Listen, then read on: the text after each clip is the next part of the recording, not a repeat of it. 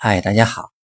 嗯，最近呢遇到几个朋友，嗯，和他们的聊天，哎，以及看他们的朋友圈，啊，你总能感觉到正能量满满。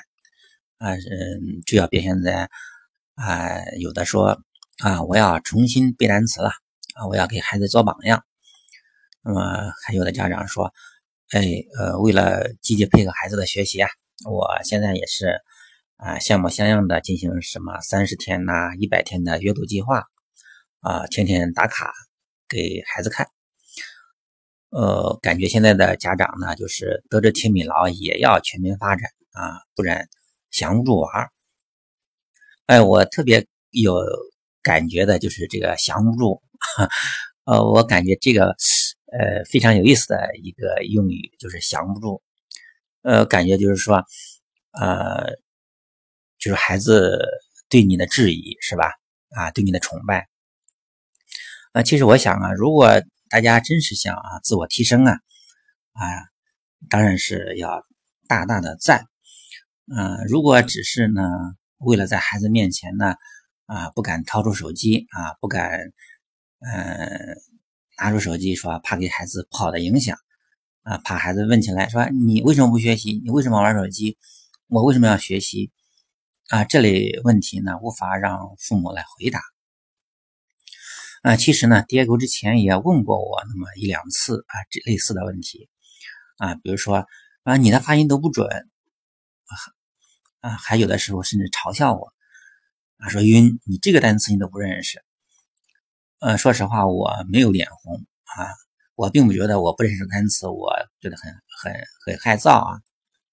我反过来，我也是理直气壮的批评他啊，这么不礼貌。我问他：“你运动员呃会嘲笑自己的呃教练员啊肚子大啤酒肚啊每次也跑得快，每次也跳得高吗？”啊，我其实很明确的呃和蝶狗说，我和他的关系就是教练员和运动员的关系啊，尤其是看了《摔跤吧，爸爸》这个电影之后。当然，第二个我也非常爱看，有的时候自己也看了好几遍。那它确实是一个很励志的一个一个电影。但是我想，呃，我们明确呃父母和孩子之间的关系，那就像我们前面也说到的，就是教练员啊，教练员，教练型家长啊，有的时候啊不听话，孩子第二个不听话，有的时候是我生气了，我就说啊，这个教练哦，我辞职，我不干了啊，你们另行高明吧。啊，后来第二个就说啊，我错了，我我听你的话。啊，其实说了这么多呢，其实我想这次我们要聊的是啊，家长啊要不要以身作则啊，或者进一步的说，我们能不能在英语学习方面啊给孩子以身作则？当然了，毫无疑问啊，在很多其他的方面，家长当然必须以身作则啊，比如说你的品行方面啦，你的守信呀。你的真善美呀，这些方面，我们肯定，哎，要以身作则啊，来给孩子树立一个好的榜样。但是在英语学习上呢，啊，甚至说其他的一些学习方面，我认为啊，家长其实是不需要以身作则的啊，或者说是也不能以身作则的。我觉得这里面可能有一些认识方面的误区。嗯，首先呢。嗯，我们的家长是一种啊教练型家长，还是一种陪练型家长，对吧？呃，电影《摔跤吧，爸爸》里面，哎，我们这个教练大腹便便，对吧？啊，根本就没法摔了。那后来和女儿摔跤的时候，很快就被干掉了，是吧？就败落了。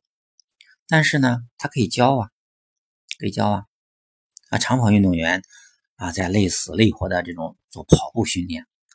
那他的教练员难道不是骑着摩托车在跟着吗？啊，游泳运动员每天在游泳池里啊，皮肤都泡烂了，那他的教练还不是穿戴整齐，哎，在游泳池前啊悠哉悠哉吗？啊，老板每天在公司里晃晃悠悠啊，看似无所事事，其实啊，他们都在观察啊，在思考更重要的事情。所以说，我们可以陪着孩子啊，陪孩子写作业、学英语啊，陪着他和网络外教练口语。我们可以在旁边观察他，也可以啊，在观察的间隙呢，我们可以拿着手机来搜索孩子后续他所需要的这些英语材料啊，制定和修正孩子的英语训练计划呀等等啊。当然呢，你用用手机用累了的时候，你陪累了的时候，你可以趁着孩子不注意啊，偷偷的在网上看几个笑话。看看新闻啊，放松一下。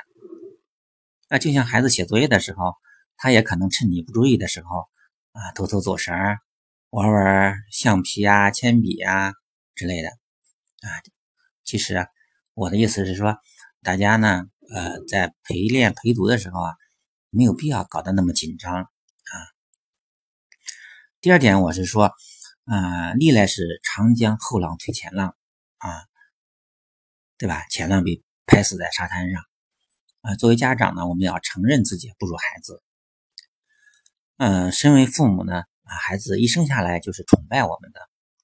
早期的崇拜呢，可能是父母可以给他买一顿好吃的，啊，有钱，啊，那么崇拜父母呢，能一步就跨过一个大泥坑，啊，啊，崇拜着父母，认识他不认识的那些汉字啊和英文单词。但是呢，总会有一天，哎，并且很快这一天就会来到，他们不再崇拜我们身上的这点钱和这点知识，啊，最后呢，可能连我们自以为是的这种人生经验啊，也会被他们认为是过时的，啊不予理睬。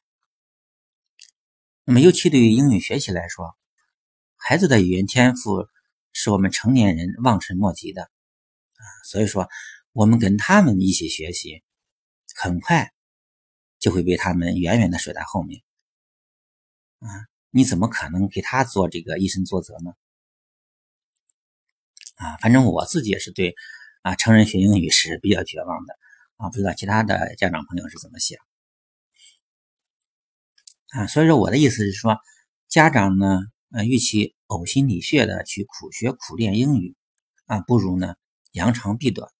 啊，发挥我们的优势，就是说，好好的做教练，而不是去做陪练。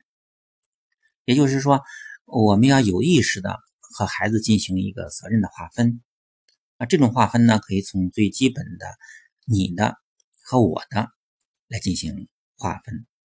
比如说，钱是我的，啊，不是你的。像爹狗从小是个吃货，是吧？老想吃好吃的，那有的时候。要去吃饭店啊，我不同意。那有的时候呢，我就同意了。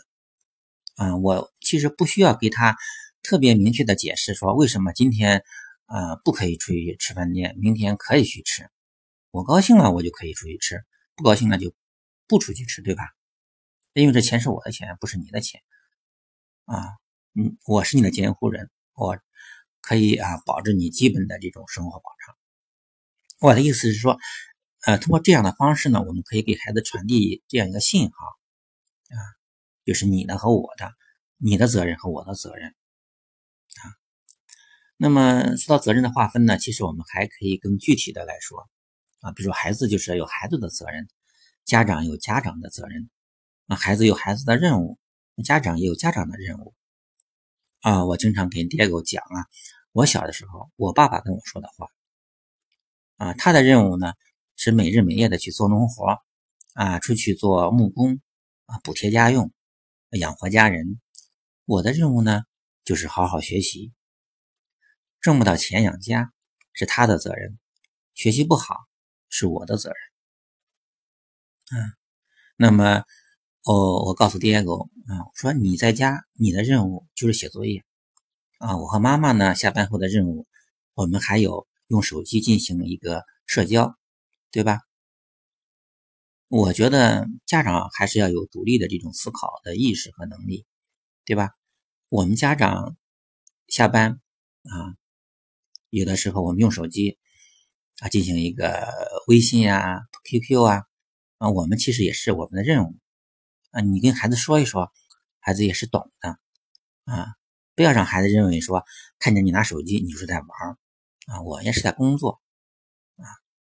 那么上次孩子要买手机呀，要微信啊，我就反问他：你现在需要社交吗？你的圈子大吗？